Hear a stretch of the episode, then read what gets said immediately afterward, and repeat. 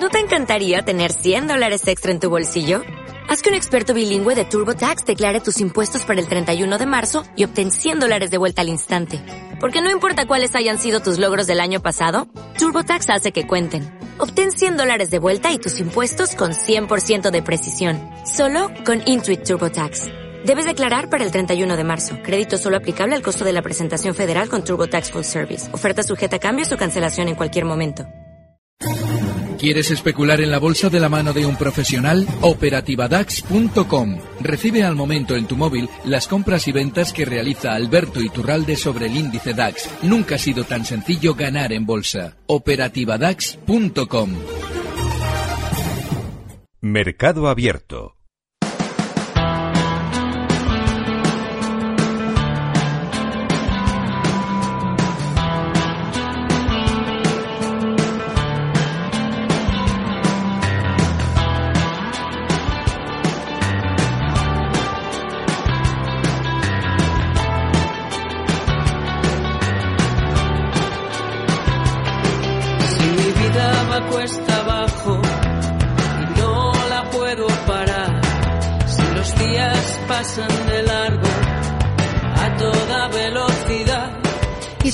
6 y 3 minutos de este lunes y como ya saben ustedes, bueno, nos retrasábamos 3 minutos porque a las 6 en punto siempre tenemos aquí cada lunes en Mercado Abierto a Alberto Iturralde desde díasdebolsa.com en nuestro consultorio. Alberto, muy buenas tardes. Muy buenas tardes, Marta. Bueno, llévame muy lejos. Es la canción que has elegido para empezar este consultorio. Alberto, ¿a dónde nos van a llevar los mercados financieros?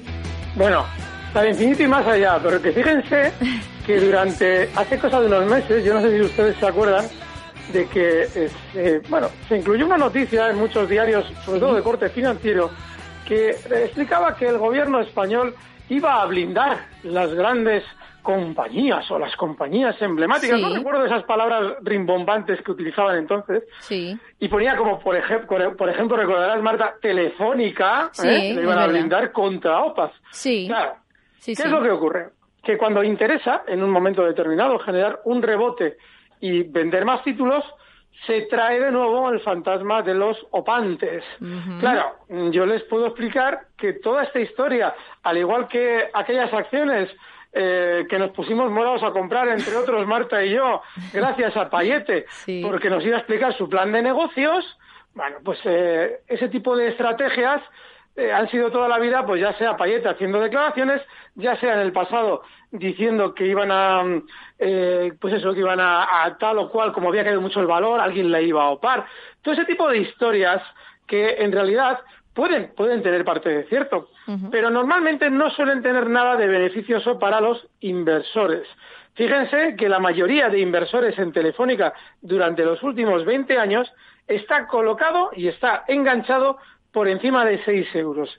Y, y digo la mayoría, pero probablemente eh, estoy hablando no solamente ya del un noventa y tantos por ciento, y de ese noventa y tantos por ciento, muy probablemente el ochenta y cinco por ciento lo esté por encima de niveles de 7 euros. Es que todavía queda mucho para llegar hasta ese nivel, claro.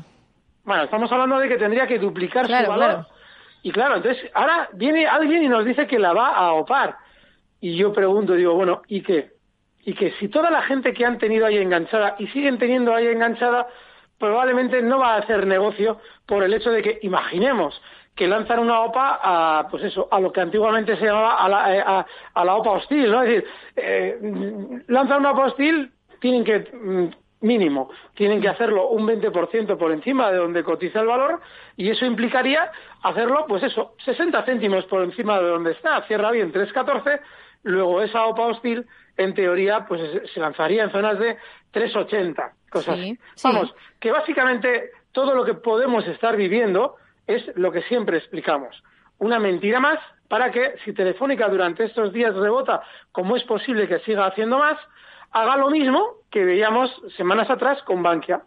En Bankia explicábamos que efectivamente el valor venía subiendo con fuerza, de repente sale, bueno, relativa fuerza, no era una locura, pero bueno, venía, venía rebotando. Y de repente eh, sale la noticia de que efectivamente se va a fusionar o aquella historia que nos contaban con CaixaBank. Bueno, el valor en muy pocos días bueno, pues coreano, en dos días Sí. tiene una subida, pues nada, ni más ni menos que del 42%, desde el 1,03 hasta 1,47. Bueno, pues desde entonces, lo único que ha hecho, una vez que ya el, el incauto o el, o el ingenuo, el, eso, pues el cándido de la bolsa, que es lo último que puede ser, pues lo que ha hecho es entrar, una vez que ese, ese inversor ingenuo entra, pues el recorte por ahora ya acumula un 21%, está en 1,16. Así es que cuidado con los calentones que van acompañados de promesas, porque normalmente en la bolsa esas promesas son siempre mentira. Y si es cierto, ya verán cómo no es tan satisfactorio como a priori se pintaba. Vale. Claro, al final Telefónica hoy ha subido, Alberto, un 8,32%. Es una subida que, bueno, yo hace meses y meses que no veo a Telefónica hacer algo así. Eh, entonces, ¿cómo nos tomamos este movimiento del día de hoy? Pues como, un, como una, eh, seguramente es una pequeña vuelta al alza para realizar un rebote mayor, ¿eh? mayor de lo que está haciendo. Estos días atrás, eh, bueno, cuando pasó lo de Bankia, eh, en el primer día tuvo una subida relativamente importante, pero no llegó eh, a cenas de 1,45. El primer día eh, recuerdo que cuando hablaba con Luis Vicente por la mañana estaba en zonas de 1,30 y pocos y llegó hasta 1,45. Bueno, pues lo más normal eh, es que Telefónica todavía tenga más rebote. Y en principio, fíjense, esto es muy importante cuando hablamos siempre de zonas de soporte y de resistencia. Eh, durante el coronavirus, Telefónica realiza, hablo de la primera caída fuerte, aquella que justo se produce después de que nos pusiéramos todos morados a comprar en las declaraciones que tú conseguiste, pues bueno, pues en la primera caída, eh, Telefónica cae desde 6 hasta 3,50 y luego se mantiene posteriormente lateral. Pero además durante varios meses. Eso implica que mm, en esa zona hay gran cantidad de enganchados. Luego, si está en 3.14 y quiere rebotar, no significa que lo vaya a hacer hasta esa zona, hasta 3.50. Pero no nos debe extrañar que lo haga. Vale. Porque tiene margen para hacerlo. Porque eh, los enganchados, los últimos enganchados de Telefónica, lo están por encima de 3.50. Y eso implica que, bueno, no recupera nadie el dinero hasta 3.50. Con lo cual, si quiero, si veo que toda esta, esta información en torno a la posible OPA de Deutsche Telekom, ah, por cierto, algo que no sé, en España no se está contando mucho, pero en Alemania sí, y es que Deutsche Telekom tiene un juicio, además eh, de, un, de unas cifras más que multimillonarias, Sí. eh, con posibles sanciones por la OPV que realizó en el año, si fue el año 99, en el año 2000. Recuerdo que por aquella época hizo una segunda salida a bolsa, ya estaba cotizando en bolsa entonces, pero realizó una especie como de ampliación de capital, lo vendió como una OPV, una, una historia. El caso es que desde entonces no hizo otra cosa que caer y ahí está en juicios porque aquella OPV era, fue en aquel momento la más importante que se había realizado en Europa, a nivel global me refiero. Luego ya salieron muchas más OPVs eh, también de gran consideración. Pero Deutsche Telekom consiguió colocar en toda Europa, en todos los países de la comunidad, pero además de una manera masiva, títulos que ahora mismo cotizan un 90% por debajo de aquella emisión. Y por eso está en juicios ahora mismo Deutsche Telekom con bastantes visos de perder. Así es que, ojo, porque Deutsche Telekom no es un sospechoso habitual, pero sí es un muy sospechoso ocasional. Precisamente por lo que les acabo de contar. No, yo no me creería nada, ¿eh? Todo puede ser, pero yo no me creería nada. Y luego que alguien me explique cómo puede ser que nos contaban hace tres, cuatro meses en pleno coronavirus que, hombre, el gobierno es que va a blindar las empresas. Hombre, por Dios, somos tan increíbles que alguien nos puede opar cualquier día. Bueno, pues eh, no- eso nos lo contaban cuando Telefónica todavía andaba rondando niveles de 4 o 5 euros. Y ya ven ustedes como en 3.14 todavía nadie la ha opado. Ya. Bueno, pues eso para Telefónica, que hoy ha sido una de las protagonistas sin duda en la bolsa española, pero claro, Alberto, yo también te tengo que preguntar por el positivo de coronavirus de Donald Uy, Trump. Bueno, ¡Qué bueno! Gracias. el Gracias. viernes sí que es verdad que veíamos cómo estaba afectando a los mercados financieros, pero también me parece muy curioso el tratamiento informativo que se le ha dado este fin de semana a la, bueno, al contagio de Donald Trump. Y es que como que a veces me daba la sensación de que los medios estaban diciéndonos que Trump estaba muy mal porque ha recibido hasta tres tratamientos diferentes, pero ahora parece ser que hoy va a salir del hospital. Entonces parece, mm, todo apunta Vale. que el, el presidente está bien y hoy los mercados están subiendo. El viernes estaba el Nasdaq 100 cayendo casi un 3%. ¿Cómo vemos Vale, todo esto? Si, yo fuera eh, el, el, mm, director de campaña de Donald Trump, en el momento en el que hace igual una semana, dos semanas, cuando fuera, él eh, le hacen la prueba y sale positivo, yo daría palmas con las orejas. ¿Por qué? Si yo fuera Sí. el, el el- el director de campaña, Sí. por una razón muy sencilla. Probablemente el argumento, yo lo comentaba el viernes además de refilón, decía que tenía una utilidad electoral esa, ese hecho, además tenía mucha significación electoral. Mm. Y voy a explicar ahora a qué me refería. Vale. En Estados Unidos tienen clarísimo, y sobre todo los, los miembros de la campaña de Donald Trump, que la, la mayor arma contra él durante la campaña va a ser su gestión del coronavirus. Vale, cuando es así, no se puede disparar igual al responsable, como es Donald Trump, de aquella gestión nefasta. Si él lo ha pasado, ya. no se puede, como si no lo ha pasado. Es decir, no le puedes disparar exactamente igual. Tienes que tener mucho cuidado.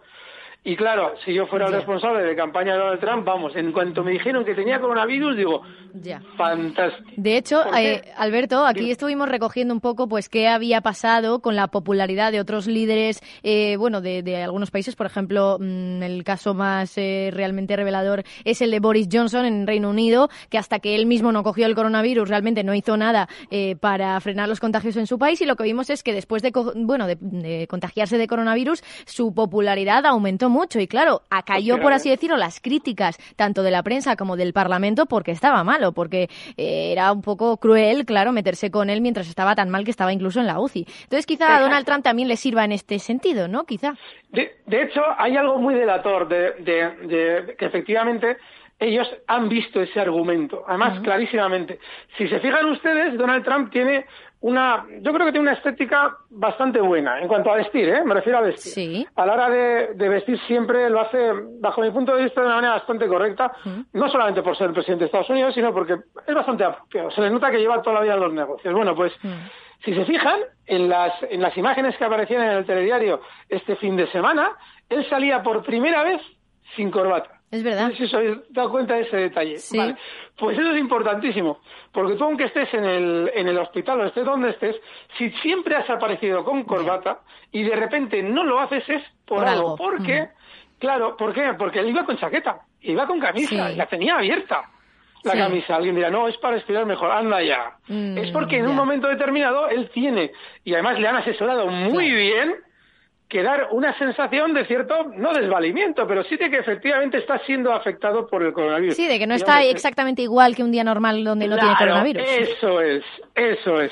Y claro, yo cuando vi el en el telediario esa imagen digo, tate, qué capullo, qué el tío, qué listo ha sido a la hora de, o, le han, le han, le han aconsejado bien. Sí. Porque efectivamente, y claro, sí, ahí te da la, la vista claramente de que ellos han considerado que la enfermedad de Donald Trump va a ser o van a intentar que sea una baza electoral, ya sea para de algún modo explotarla como se pueda o bien para frenar los ataques que esperaban que se les fuera a hacer y además justificadamente. También parece curioso, eh, Alberto, que al final Donald Trump este fin de semana ha estado muy activo en redes sociales, en Twitter, mandando vídeos, mensajes sobre cómo está, bueno, su estado de salud. Eso también me parece curioso porque eh, nos interesa a todos y que sea el propio presidente el que cuenta y te muestra cómo está físicamente, pues claro, da como más confianza, ¿no? Para creerte que está bien.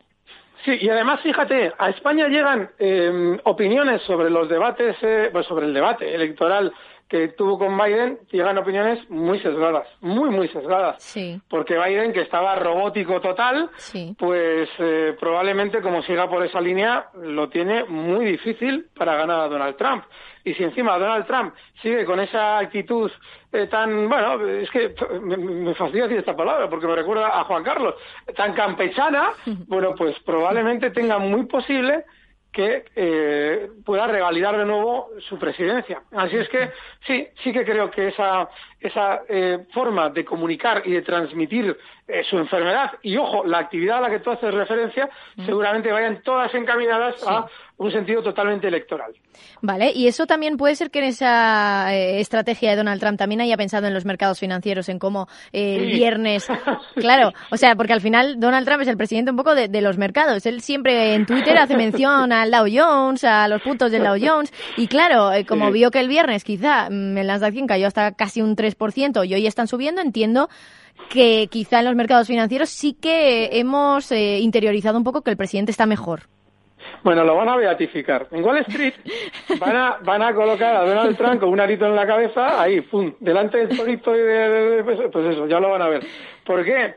Pues porque, eh, efectivamente, si se fijan todos los tempos en los que va dando las noticias de su enfermedad, no solamente tienen esa clave electoralista que le da mucho margen, porque estamos hablando de que todavía hasta noviembre queda tiempo, sino que además se van goteando en la medida en que el mercado recorta. hombre, sí, el mercado recorta por, por, por lo que ha dicho, por, por cómo está Donald Trump. Ahora el mercado sube porque, por lo que comentabas tú antes, ¿no? Que Donald Trump sale del hospital.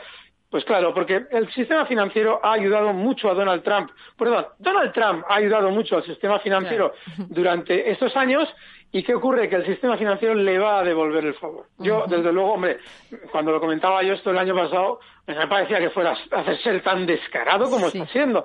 Pues sí, pues efectivamente. Va a ser muy descarado y la sensación en Estados Unidos, cuando lleguen las elecciones, va a ser la de bonanza, que es lo que lógicamente se merece pues San Donald Trump para Wall Street como ha actuado durante estos años. Pues sí. Bueno, igualmente le deseamos una pronta recuperación a Donald Trump, que se mejore y bueno, que también mejoren los mercados financieros por esa parte. Bueno, Alberto, vamos a vamos ya con las consultas de los oyentes. Voy a recordar las formas que tienen de ponerse en contacto con nosotros. Se pueden llamarnos para hablar con Alberto directamente al 912-833333. Eh, pues ustedes piden turno y nosotros pues les llamamos desde aquí y ustedes pues como digo hablan en directo con Alberto Iturralde. Pueden hacerlo también a través de un audio de WhatsApp al 687 050600 y si prefieren escribirnos, bueno, pues lo pueden hacer a la dirección de correo oyentes arroba capitalradio.es y leeremos su consulta aquí para que Alberto Iturralde les responda. Vamos a empezar con un audio de WhatsApp al 687-050600.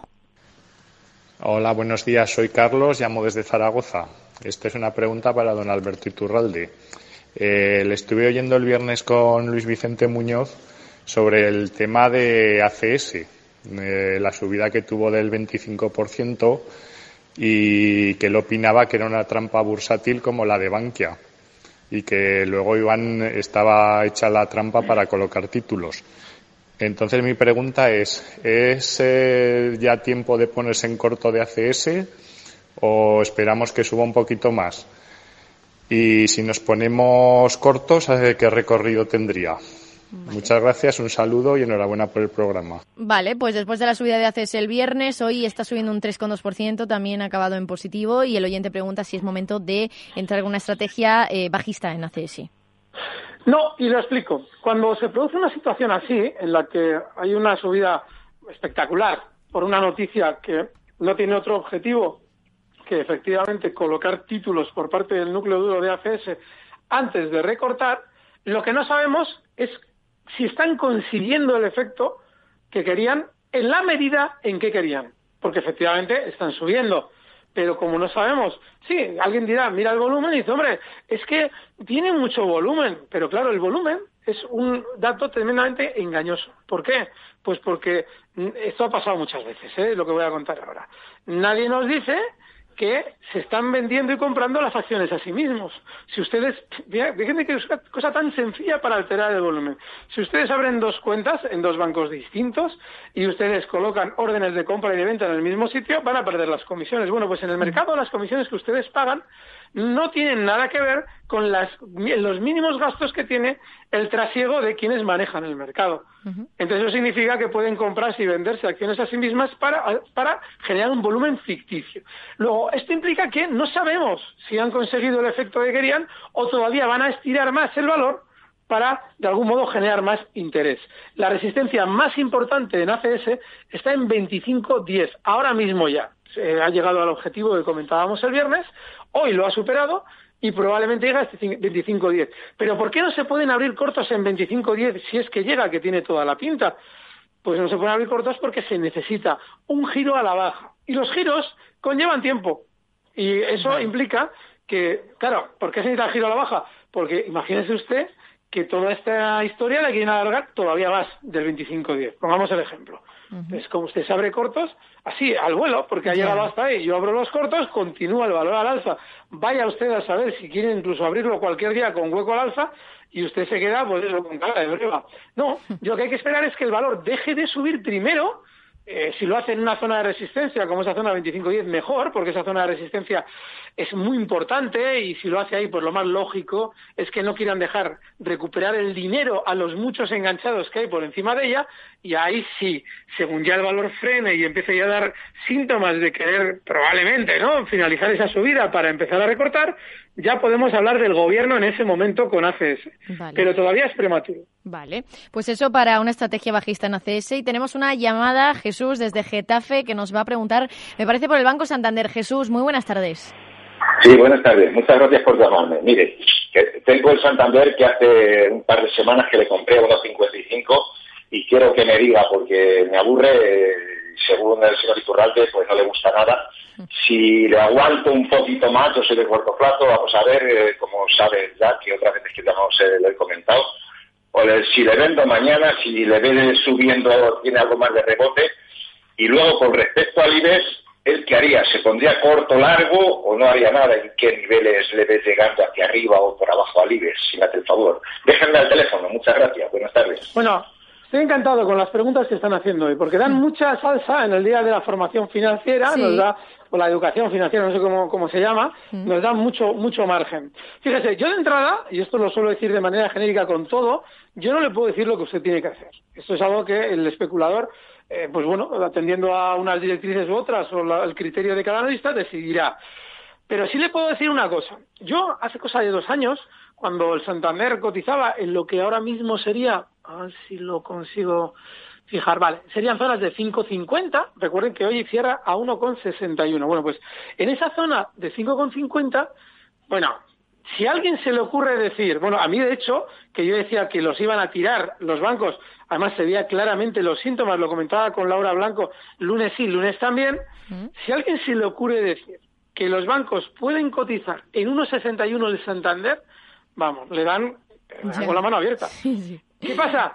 que este fin de semana, no sé si alguien ha visto un poquito cómo lo que se mueve por Internet, ya nos dicen que los bancos valen la mitad de lo que cotizan. Hmm. Agárrense ustedes a la silla.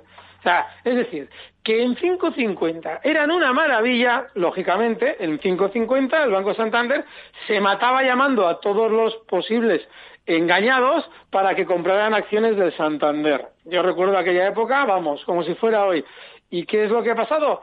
Pues que ahora nos dicen, cuando ya ha recortado el Santander, ni más ni menos durante estos años, que desde 5,50 hasta 1,61, un 70%, hombre, ahora valen la mitad. Claro, yo es que esto es lo que yo, lo que yo utilizaría para interpretar que probablemente está a las puertas de un rebote. Claro, ¿qué es lo que dice? Me aburre. Claro que te aburre. Es que el mercado español en general y los importantes en particular están aburridos. Telefónica parece que ha cogido un poquito de cuerpo durante. Sí, al menos hoy. Mm. Sí, claro, pero fíjate, lo que ha sido durante las últimas semanas, los grandes han estado bastante aburridos. Entonces, bueno, yo lo que haría sería tener un último stop. En zonas, por ejemplo, de los mínimos del Santander, en 1,5 sentimiento negativo que hemos visto durante estos días. Con el probable, yo creo que es probable que el mercado en general rebote y sobre todo que es muy probable que a Donald Trump le pongan todo bien colocadito para las elecciones.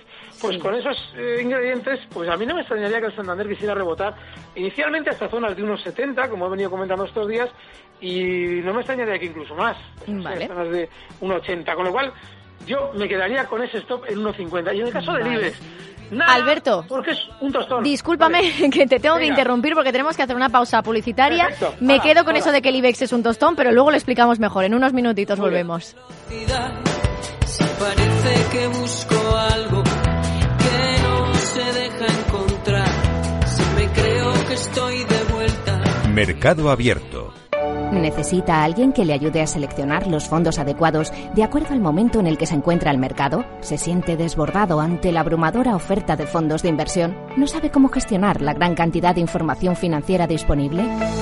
Los analistas de Arquia Profim Banca Privada le ayudarán a ordenar la información para escoger los mejores fondos en cada momento. Nuestra prioridad son sus intereses, porque nuestro mejor activo es la confianza de nuestros clientes. Arquia Profim Banca Privada. Pablo Gil, estratega jefe de mercados en XTB y director de la escuela de inversión métodotrading.com. 30 años ligado a la gestión en los mercados con las dos entidades financieras más importantes del país. Hay ocasiones donde no resulta atractivo invertir en bolsa porque detectamos riesgos coyunturales o porque se han alcanzado valoraciones excesivas. En este tipo de entornos los inversores pueden implementar estrategias relativas en las que el beneficio no depende de si la bolsa sube o baja, sino del comportamiento entre dos índices bursátiles distintos. Una una estrategia neutral que nos permite seguir invirtiendo en entornos de alta incertidumbre. En la Escuela de Inversión Método Trading te enseñamos cómo aplicar estas técnicas de forma sencilla. Ya has oído al experto. Comparte tus dudas con él en las siete horas semanales de seminarios online gratuitos en los que Pablo te enseñará a analizar, comprender y aprovechar cada movimiento del mercado. xtb.es, muchísimo más que un broker online. XTB. Producto difícil de entender. La CNMV considera que no es adecuado para inversores minoristas debido a su complejidad y riesgo. No lo digo por presumir, ¿eh? pero es que yo siempre he sido muy psicólogo. A mí el olfato es que nunca me ha fallado. No sé, llama el instinto, o si quieres llama la intuición, pero nada más verle me dije, este paga, este paga seguro. Yo es que para estas cosas soy... No hay intuiciones que valgan, solo hay bases de datos, experiencia y profesionalidad. En E-Informa tenemos toda la información que necesita para que pueda hacer un negocio seguro. Para más información, einforma.com. Los datos son el petróleo de nuestro tiempo. ¿Quieres saber cómo el Big Data está cambiando nuestras empresas y nuestras vidas? Capital Radio, Piper Lab y la red de mentoring de España presentan Data is in the Air el primer libro que recoge la transformación digital que viven las empresas españolas contada por sus protagonistas. Data is in the Air, un libro para leer este verano y que también se escucha. Necesitas saber por qué los datos son el nuevo capital. Busca el libro en Amazon o pregúntanos por él. Data is in the Air.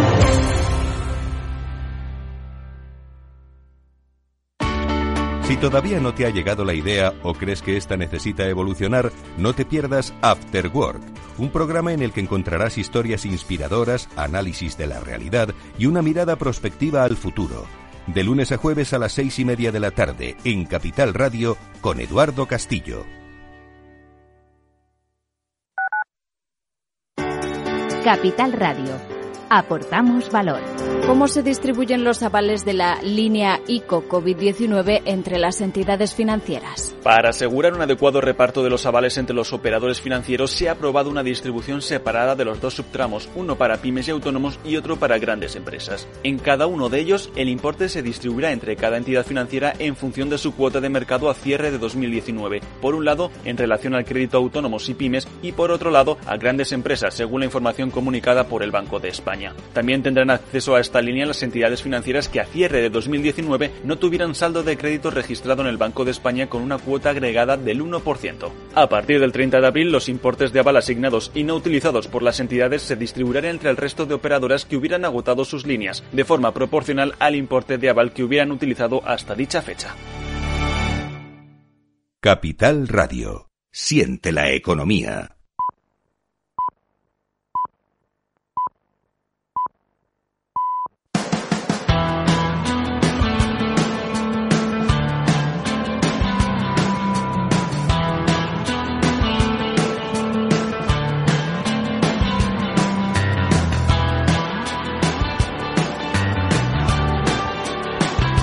El IBEX es un tostón, eso nos decía Alberto Iturrale desde Días de Bolsa antes de irnos a publicidad, porque un oyente nos preguntaba si es momento de estar corto o largo en el IBEX o no hacer nada. Alberto, sigues por ahí, ¿verdad?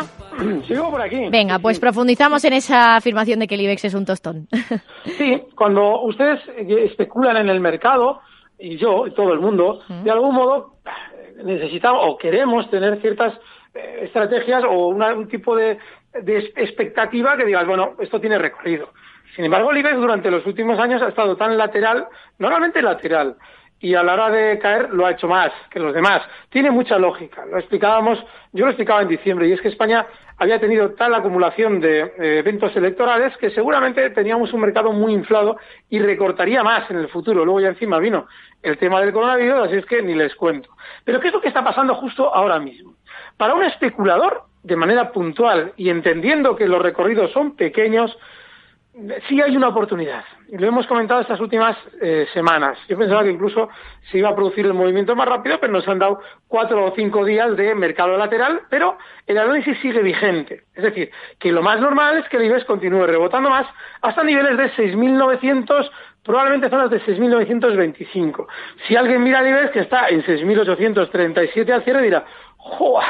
Pues vaya movimiento de nada. Pues sí, Desgraciadamente, en un IBEX que está mucho más flojo que los demás, los rebotes son más flojos, pero no puedes estar corto, porque ahora mismo, la, por lo menos la sensación que da el IBEX es lo que acabo de comentar, de querer seguir rebotando, y si lo quieres aprovechar, tienes que asumir ese pequeño recorrido que por ahora probablemente ¿eh? tenga un poquito más de cuerpo, es decir, antes suba de esa zona 6.925, pero por ahora técnicamente no hay más que eso.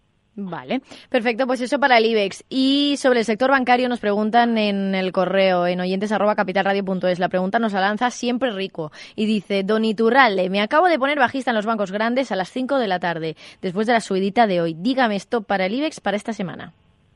Perdona, es que me ha hecho tanta lo de Don Iturralde que me he despistado. Eh, ¿Cuál es la pregunta? es, lo que, es lo que escribe siempre Rico, nos dice. Don Iturralde, me acabo de poner bajista en los bancos grandes a las 5 de la tarde después de la subidita de hoy. Bajista. Y luego dice, dígame stop para el IBEX para esta semana. Pero no sabemos cómo se ha puesto, si está bajista en el IBEX o no. Vale, si estuviera corto en el IBEX, esa zona, 6.925. Si lo está largo, y además ya esto le sirve al anterior oyente, el stop puede estar en 6.782. Esto en el IBEX. La banca, ¿por qué yo no estaría corto? Por lo mismo que comento del IBEX.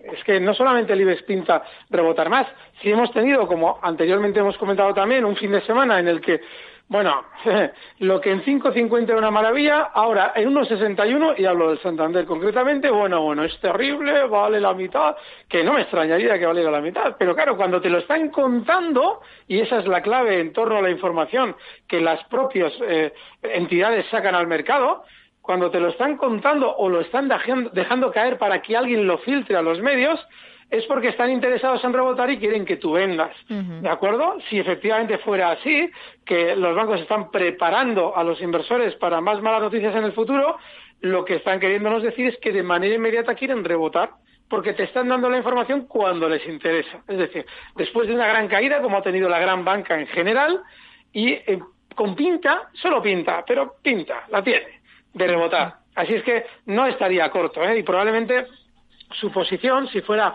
tranquila y tuviera mucho músculo financiero para aguantar rebotes, sería buena, pero ahora mismo yo creo que no lo es. De manera que no estaría corto. Y el stop para esos cortos en 1,65. Vale, perfecto. Pues vamos con otra consulta que nos llega a través del correo, Alberto, sobre empresas del IBEX. Es, eh, bueno, no nos dice su nombre, José Manuel, sí. Dice, hola, buenas tardes, mi nombre es José Manuel, soy de Madrid. Hoy he estado a punto de entrar en Repsol y Naturgy y he pensado en lo que a veces nos dice Alberto, aquello de pregúntame primero antes de entrar. Eso es lo que intento ahora, dice. Si podéis trasladar la pregunta a Alberto, os lo agradezco enormemente. Un saludo y enhorabuena por el programa. Pues gracias, bueno, José Manuel. pues sí, tiene, le agradezco que, lo, que nos pregunte antes de entrar porque eh, a mí a veces, en cierto modo, digo, bueno, es que hay cosas en las que si probablemente nos hubieran llamado no se habría metido. Vale, el caso de Repsol. Mira, el caso de Repsol eh, tiene muy mala pinta, muy mala pinta. Yo hace unas semanas comentaba que cuando nos daban, algunos, algún oyente nos daba un objetivo muy bajista, zonas de 5.50, desde luego no era descabellado, e incluso por debajo, 5.30, yo decía que, hombre, que lo normal en la caída es que Repsol frenase temporalmente por lo menos en 5.80 ahí tenía un soporte. Bueno, pues no solamente no ha frenado, sino ha continuado con la misma velocidad de caída que traía.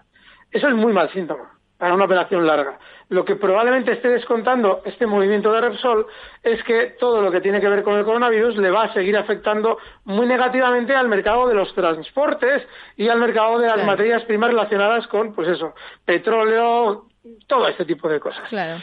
Claro, así es que yo ahora mismo si él dice, bueno, pero yo soy un especulador o inversor, o como lo quieren llamar, de largo plazo. Hombre, pues si tienes la paciencia, lo que hemos hablado antes del Santander con el músculo financiero, pero al revés, de aguantar caídas antes de ver efectivamente tu inversión de color, ¿eh? de verde, pues sí, pero yo desde luego no entraría. Tendría que esperar un giro al alza en Repsol que todavía no ha hecho.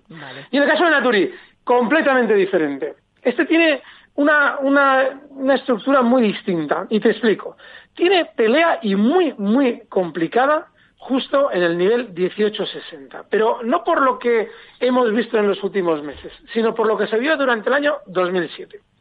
Si puedes, cógete el gráfico y mira qué pasaba en el 2007 en Naturgy, en gas natural, para efectivamente comprobar que esa fue una zona de máximos donde el valor se gira a la baja y está durante muchos años sin superarla. Luego, ahora que está en 17,73, esos 18,60, lo más normal es que te compliquen la existencia en esa operación. Es decir, que tú compres ahora porque tiene buena pinta, la verdad es que tiene buena pinta inmediata, y en 1860 esté parado, si no te abres el gráfico desde, pues fíjate, desde el año 2007, probablemente no entiendas muy bien por qué está parado y la lógica del gráfico te dice que como los precios tienen una memoria y qué memoria, el valor tiene que parar ahí. Por lo menos hacer una parada temporal. Con lo cual, si lo vas a hacer, hazlo con un objetivo alcista en 1860 y para que lógicamente haya una rentabilidad o una o que la ecuación rentabilidad-riesgo sea un poquito más o menos decente, colócate un stop cercano. El más cercano puede ser justo en el nivel 17,15. Si es que estando en 17,73, aquí sí que, bueno, tienes más a ganar que a perder en la operación. Vale, pues bueno, José Manuel ha hecho bien entonces en preguntar primero antes de entrar por Repsol y Naturgy. Vamos con una consulta, Alberto, que nos llega por WhatsApp al 687-050600.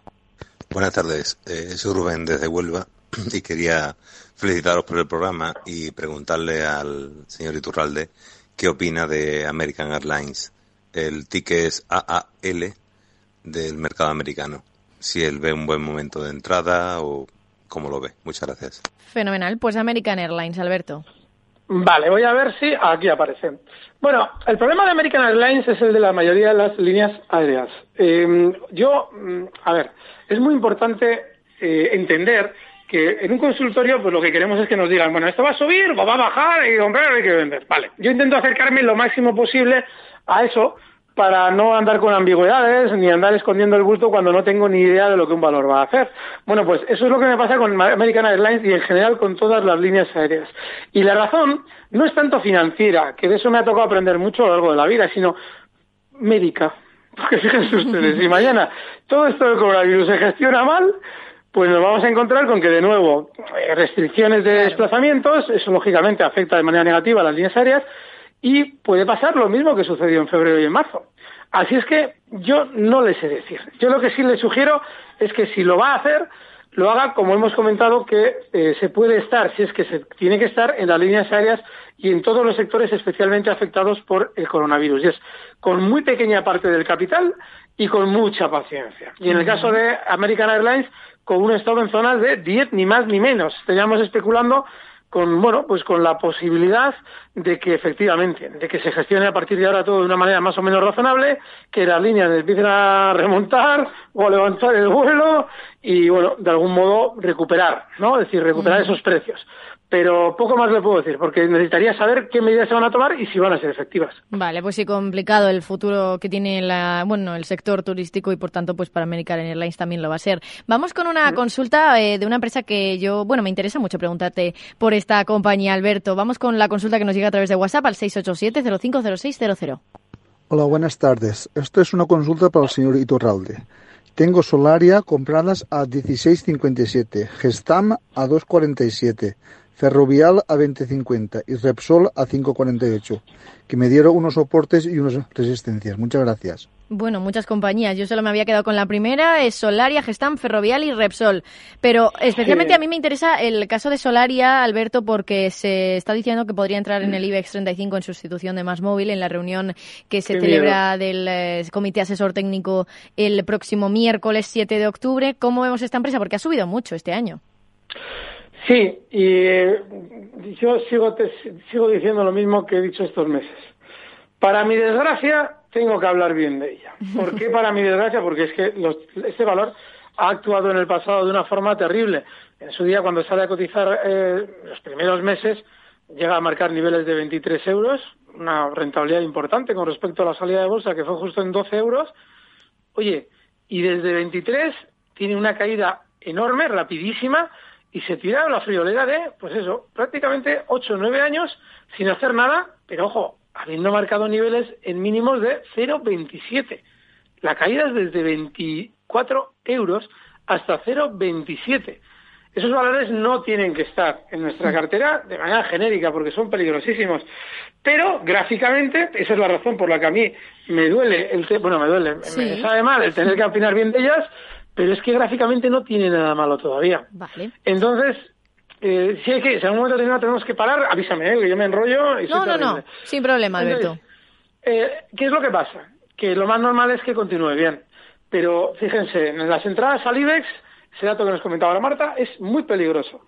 ¿Por qué? Pues por lo que comentamos siempre. Todos los fondos de inversión tienen que replicar al IBEX, bueno, todos no, muchos, Sí. porque en sus estatutos tienen esa, esa obligación, y eso les lleva a que cuando un valor entra en el IBEX, venden el que sale y compran el que entra.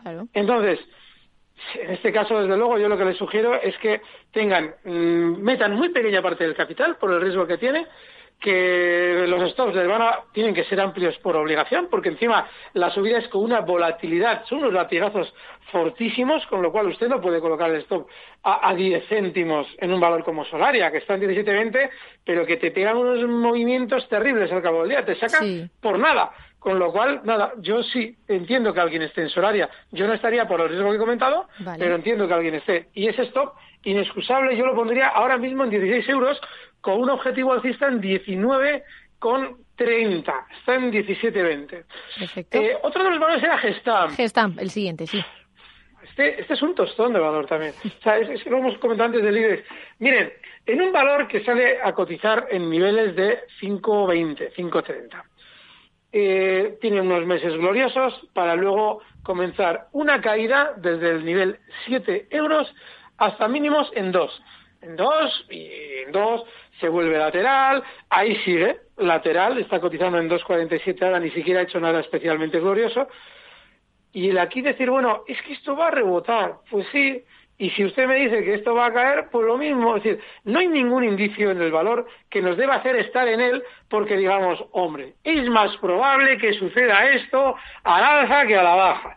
No hay nada. Podría estar formando un suelo y querer rebotar, como podría estar queriendo continuar a la baja. Lo que tenemos sobre la mesa ya, y esto no es elucubraciones, es una realidad, es que el valor es bajista. Entonces, tú ya estás especulando en contra de la tendencia. Yo eso es lo que siempre sugiero que no se haga. Con lo cual, no te puedo decir porque no tengo ni idea de lo que va a hacer, pero desde luego que una operación compradora es contra tendencia. Y Ferrovial, que es el último, yo a este valor eh, hace ya mucho tiempo, semanas, ya mucho tiempo que expliqué que le perdía la mano, en el sentido de que había sido un valor que había funcionado muy bien antes de la COVID y ahora está haciéndolo Sí. especialmente mal. Con lo cual, es un valor que yo no tendría precisamente por eso. Y bueno, pues cuando vuelva de nuevo a funcionar de maravilla, probablemente se podrán plantear estrategias con él. Si las tienes, el stop tiene que estar inexcusable en zonas de 20 euros, donde tiene un hueco bastante claro. No, por debajo, perdón. Vale. En 19,50. Bueno, esto también, Alberto, nos enseña un poco la lección de que no hay que aferrarse y cogerle demasiado cariño a algunos valores por lo bien que lo hayan hecho eh, durante un tiempo determinado, porque no siempre tiene que ser así. Hay veces que, bueno, pues que las empresas caen después de haber estado subiendo durante muchos meses y no por eso tenemos que seguir anclados en estas compañías por mucho cariño que les tengamos y nos hayan dado muchas alegrías, ¿no? Entiendo Bueno, que eso, al eso que acabas de decir Sí. y en el día de la educación financiera es clave, Sí. pero sobre todo porque eh, la bolsa, si ustedes miran cualquier gráfico y van siguiendo la- los desplazamientos que se realizan, oigan, pónganse gráficos de diario de cualquier valor muy alcista y verán que hay momentos en los que tela marinera. Como no le, como no cambies tu opinión sobre él, probablemente te va a medio arruinar, por así decirlo. Entonces, claro, en el tiempo se recuperan y suben. Entonces, no, lo que hay que seguir es una tendencia, el ver uno mismo cuáles son sus, su espacio temporal a la hora de especular. Yo, por ejemplo, tengo lo que se podría decir un biorritmo muy rápido, pero, pero cada uno con su planteamiento y sobre todo, si la tendencia cambia, oye, no pasa nada. A otra cosa, hay, hay decenas, es que puede haber 10.000 valores en el mundo ahora cotizando sin problema. Solamente en el mercado americano, si no hay 10.000, no hay ninguno. Entonces, pues fíjense ustedes si tienen un poquito de amplitud de miras para buscar otras cosas que se ajusten más a lo que a ustedes les gusta, si por ejemplo lo que les gusta es una tendencia limpia, como para estar complicándonos la existencia siempre con un valor porque creo que lo controlo, ¿vale? Esa sensación de que creo que controlo un valor es, un horror. Yo me veo obligado a especular con el DAX porque necesito siempre sumar puntos del DAX, no voy a eh, sumar DAX, no tiene sentido. Pero si ustedes se lo pueden evitar, evítenselo y estén en los activos que a ustedes les den confianza. Y luego ya cuando dejen de darles confianza, a otra cosa. Perfecto. Pues, eh, Alberto, otra consulta que nos lleva a través del correo oyentes arroba es Manuel. Dice, buenas tardes, quería preguntar por las resistencias de laboratorios Robi, en el que estoy dentro con unas ganancias interesantes de más del 30%. No sé si vender o esperar a ver si puede con la resistencia. Adrián, oyente diario de Extremadura. Muchas gracias, Adrián. Muy bien, Adrián, eso es, diario, ¿eh? Todos los días. Eso es. Mira, eh, eh, Robbie tiene algo bueno, pero algo peligroso. Algo bueno en el sentido de que, vale, eh, así como hay valores de la, todo este tema eh, médico con el coronavirus que han tenido rebotes más que sospechosos, Robbie ha tenido una subida muy sospechosa, pero es una subida que se acumula a las ya subidas anteriores, porque Robbie es un valor en tendencia alcista muy clara durante los últimos años. Entonces, bueno, aquí eh, no estás en precario, aquí estás bien. El problema está en que tu stop, yo no, yo no me plantearía una venta sin más. Yo lo que haría es entender que durante estos días todo lo médico se va a calentar, ya verás cómo de aquí a unos días nos dicen algo bueno en el plano médico, ya verás, ya verás. Y colocaría el stop en zonas de 30 con 50. Está en 31 con 90 y, oye, mm, es que la tendencia de fondo es muy alcista. No sé si estarán colocando títulos con toda esta historia para luego girarse a la baja. No lo sabemos. Por ahora va muy bien. Ese stop en 30,50. Vale, perfecto. Hablando del sector farmacéutico, Alberto, Farmamar, mm, hace tiempo que no hablamos de ella. Eh, lo que nos dijo la compañía hace unas semanas es que ya en octubre nos iban a, bueno, a contar cómo habían ido esos resultados, esos ensayos, perdón, clínicos sobre humanos, eh, donde trataban con, bueno, con personas que tenían coronavirus, pues su aplidin, ese fármaco de Farmamar que consideran puede funcionar contra el COVID-19 y bueno, dentro de poquito ya me imagino que tendremos sobre la mesa esos resultados, a ver qué nos dicen, pero la empresa es verdad que en los últimos días ha subido, bueno, no muchísimo, pero ha acabado en positivo en la gran mayoría de los días, pero es verdad que la primera semana que estuvo en el IBEX no fue muy allá. ¿Qué podemos esperar del anuncio de Farmamar después del silencio que han tenido en los últimos meses, Alberto? Pues eh, yo no sabía de esta noticia cuando he comentado antes que de aquí a unas semanas tendremos buenas noticias ah, en el ámbito global. Pues has acertado. Perdona, Marta. Que digo que has acertado con Farmamar, al menos. Pero las vamos a tener buenas por una razón, y es que todos los valores del sector están rebotando con fuerza, todos, incluido Farmamar. Fíjense en una cosa, cuando en un farma, es que claro, eh, eh, cuando yo explicaba en su día que Aplidin eh, había tenido eh, un rechazo por parte de la Unión Europea en el tratamiento del cáncer por efectos secundarios, claro, alguien dice, no, pero es que en el coronavirus, en el tratamiento del coronavirus, eso van a ser cantidades más pequeñas y, y esto, eh, esto lógicamente, se... miren, cuando un fármaco de manera global ya ha recibido esa vitola, efectos secundarios adversos, en general no lo quiere nadie. ¿Por qué? Pues porque ya de entrada ponerte a experimentar con algo que ya se ha eh, demostrado en su momento o ya ha tenido eh, rechazo eh, de, las, de los organismos oficiales por efectos secundarios adversos supone un riesgo enorme de entrar o adentrarte en un camino que puede que no te lleve a ninguna parte porque ya tienes indicios negativos iniciales. Entonces, normalmente lo lógico es que Mm, nos cuente lo que nos cuente Farmamar, no sea más que la última estrategia del señor Sousa para seguir vendiendo títulos lo más alto posible. Yo hay un vídeo en Capital Radio que lo hicimos además es profeso para dejarlo ahí y además yo lo iré citando durante los próximos meses mm. en el que explicamos cuáles son las estrategias clásicas del el dueño de Farmamar para comprar títulos y para vendérselo a quien crea en lo que él cuenta. Esto lo lleva haciendo desde el año 99, además en muchas ocasiones. Bueno, pues eh, él ha estado comprando títulos y además de manera masiva en niveles de lo que sería ahora, tras el, el contraspido, la historia esta que hizo, en niveles de 16 euros y ahora los está vendiendo en 115 euros. O sea, que fíjense ustedes el gran negocio que supone para este señor que usted le compre los títulos en 116 euros. ¿Y qué es lo que hace él para que usted le compre los títulos en 116 euros? Inspirarle que el valor va a ser una maravilla durante mucho tiempo. Para eso se calienta el valor como se ha calentado durante estos meses. Además, en su día también con Luis Vicente explicábamos que era muy probable que tuvieran preparada una subida, eh, para, obviamente lo decíamos para que la gente tuviera cuidado con los cortos, Y ojo, porque no sabemos cuándo va a frenar. Es decir, no podemos saber si Sousa ha vendido todo ya, si te he visto no me acuerdo, es decir, comienza a caer y se olvida de vosotros, o si todavía quiere calentar toda esta historia mucho más. No lo sabemos. Con lo cual, a mí la prudencia, y creo que la responsabilidad de un profesional debe llevarle a decir, mire, yo no estaría. Y no estaría por lo que acabo de explicar. Esto acabará mal, no tengo ninguna duda. Lo que no sabemos es desde dónde acabará mal y cuándo acabará mal. Pues bueno, ese es el caso de Farmamar, que como acabamos de decir, Alberto, dentro de poquito se supone que ya nos tiene que decir cómo han ido esos ensayos clínicos de Aplidin. Ya como lo dice que va bien.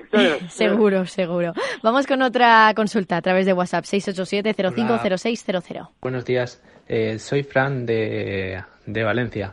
Mi pregunta es para el capitán Iturralde. Quería preguntarle sobre Eprofoods. Entré hace mes, mes y medio a 19 con 19.70 y ha estado casi un mes tonteando con los 20-21, pero ahora ha vuelto a los 19. No sé si replantearme la, la operación. Ver qué, qué opina usted. Muchas gracias. Vale, pues para el capitán Iturralde, Ebrofoods a 19.70. Pues sí, te la tienes que replantear, pero no porque el valor vaya a ir mal. De hecho, prácticamente todo lo relativo a alimentación ha funcionado bastante bien durante estos meses y tiene pinta de funcionar bien. Lo que ocurre es que tú te la tienes que replantear porque el problema de Eurofus no está en su tendencia. De largo plazo es alcista, pero es muy lenta y a ti te va a desesperar. Y si ya de hecho te lo estás preguntando, ya te lo contesto yo. Yo me la replantearía la operación, porque cuando especulamos con un precio, de algún modo tenemos que eh, ajustarnos a esa filosofía del valor. En el caso de Eurofus es muy lenta. ¿Y cómo nos ajustamos? Pues dice, mira, como parte de mi cartera la quiero tener en un valor con una tendencia alcista tranquila, creo que el sector de alimentación va a funcionar bien, yo estoy poniendo un ejemplo. Y pues bueno, Eurofus, que está bien, pues mira, me voy a meter ahí una pequeña parte del capital y me olvido. Si lo miro cada mes o cada semana y si la cosa cambia ya veré lo que hago. Ese es el planteamiento. Como igual tú de algún modo sigues la bolsa más de cerca, quizás sí te tengas que replantear esa operación, porque Eurofood es lento. Pero el sector, por lo menos, pinta bien, ¿eh? porque no solamente Eurofood, si ustedes miran Nestlé y muchas más, han funcionado bien y probablemente sigan funcionando bien, pero es que son muy lentas. Así es que, por esa razón que acabo de decir, creo que te la deberías plantear, eh, replantear. Y si no, pues mira, el stop lo puedes colocar, que está muy cerquita al que te voy a dar, justo en el nivel eh, 19,05, pues así, 19 euros. Eh, está en 19,68.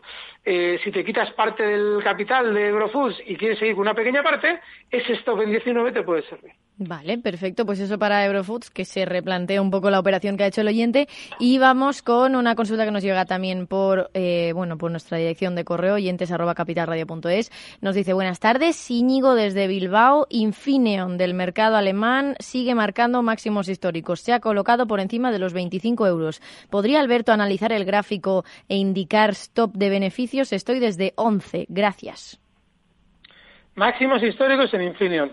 Fíjense ustedes, si algo les repito siempre, además de decirles que el 80% de lo que se llama, odio la palabra éxito en bolsa, la odio, pero bueno, vamos a utilizarla porque es eso.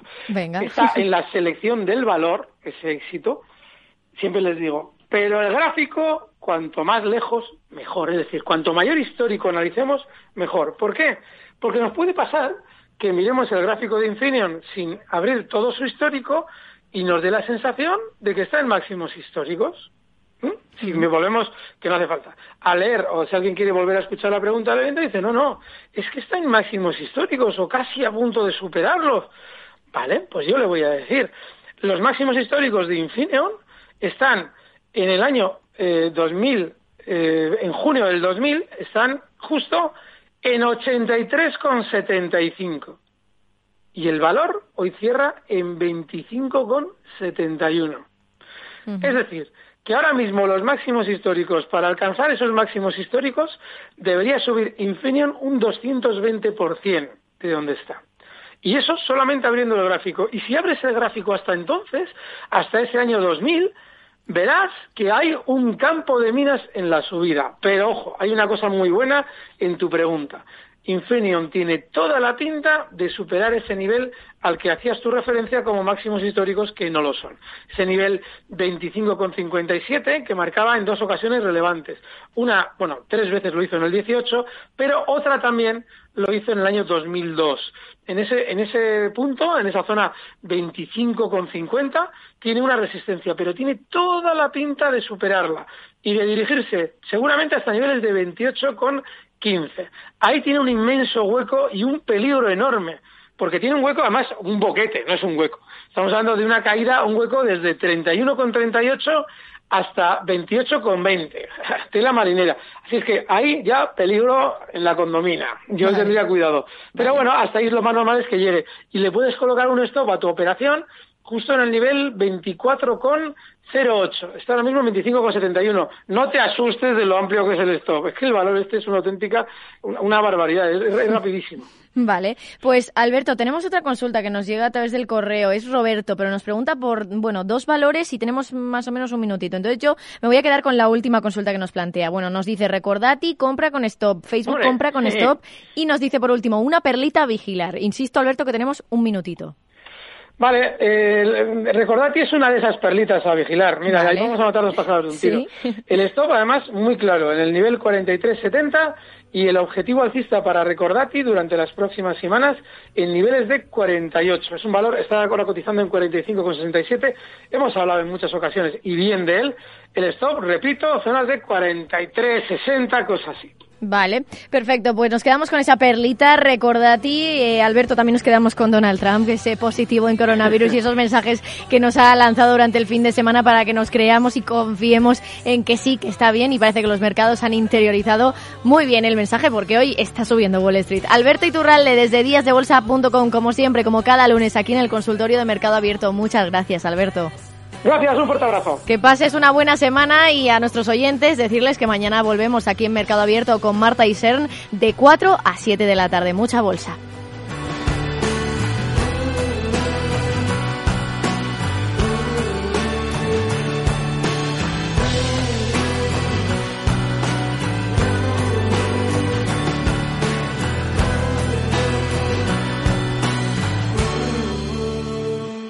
Never give up.